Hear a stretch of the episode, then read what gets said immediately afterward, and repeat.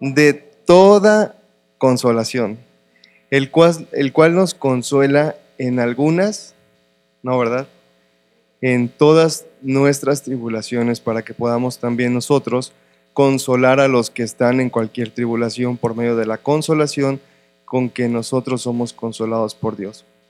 Y aquí vemos que hay dos propósitos de las pruebas. Una es que vamos a ser consolados y por Dios y de esta manera tú vas a poder consolar a otros eh, por algunas personas que pasen situaciones por las que tú estás pasando.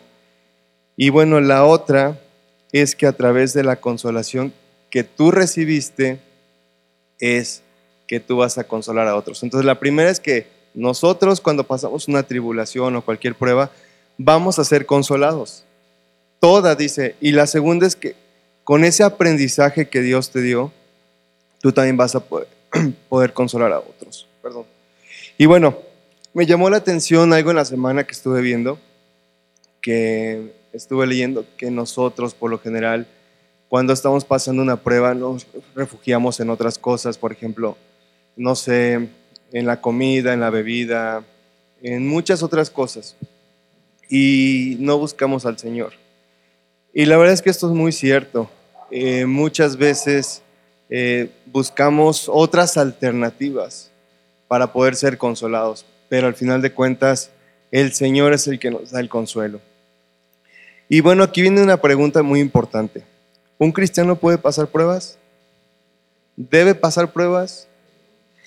Un cristiano puede perder un familiar, puede tener una enfermedad, puede pasar pobreza, sentirse solo, deprimido, perder su trabajo y muchas cosas, ¿no?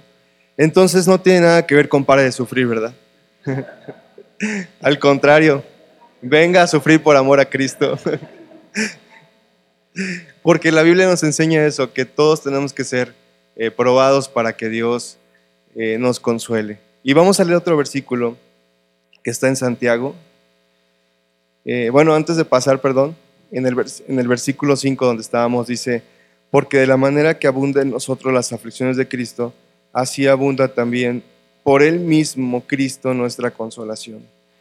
Y Santiago 1.2 dice, hermanos míos, considérense muy dichosos cuando tengan que enfrentarse con diversas pruebas.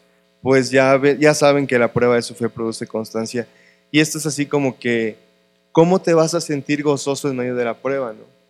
Es muy difícil, pero así lo dice Santiago. Hermanos míos, considérense muy dichosos cuando tengan, cuando tengan que enfrentarse en diversas pruebas. Entonces, a nadie le gusta pasar por pruebas, este es un hecho.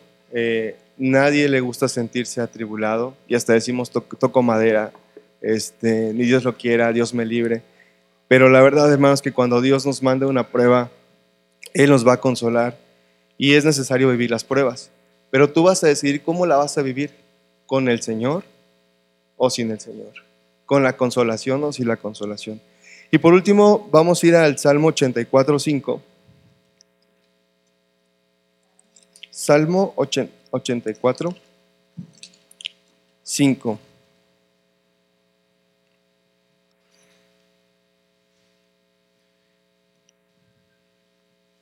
Y este es uno de mis pasajes favoritos porque, pues, te habla de, es un refrigerio a nuestras vidas, a nuestras almas, a nuestros huesos. Y dice así, bienaventurado el hombre, la persona, el creyente, el joven, la señorita, el niño, el adulto mayor, que tiene en ti sus fuerzas en Dios, en cuyo corazón están tus caminos. Hermanos, eh, los hombres y mujeres que vemos en la Biblia, sufrieron y pasaron muchas cosas. Entonces nosotros no estamos exentos de también pasar cosas, pero pues ya leímos que en toda tribulación Dios nos da consolación. Gracias, que Dios los bendiga.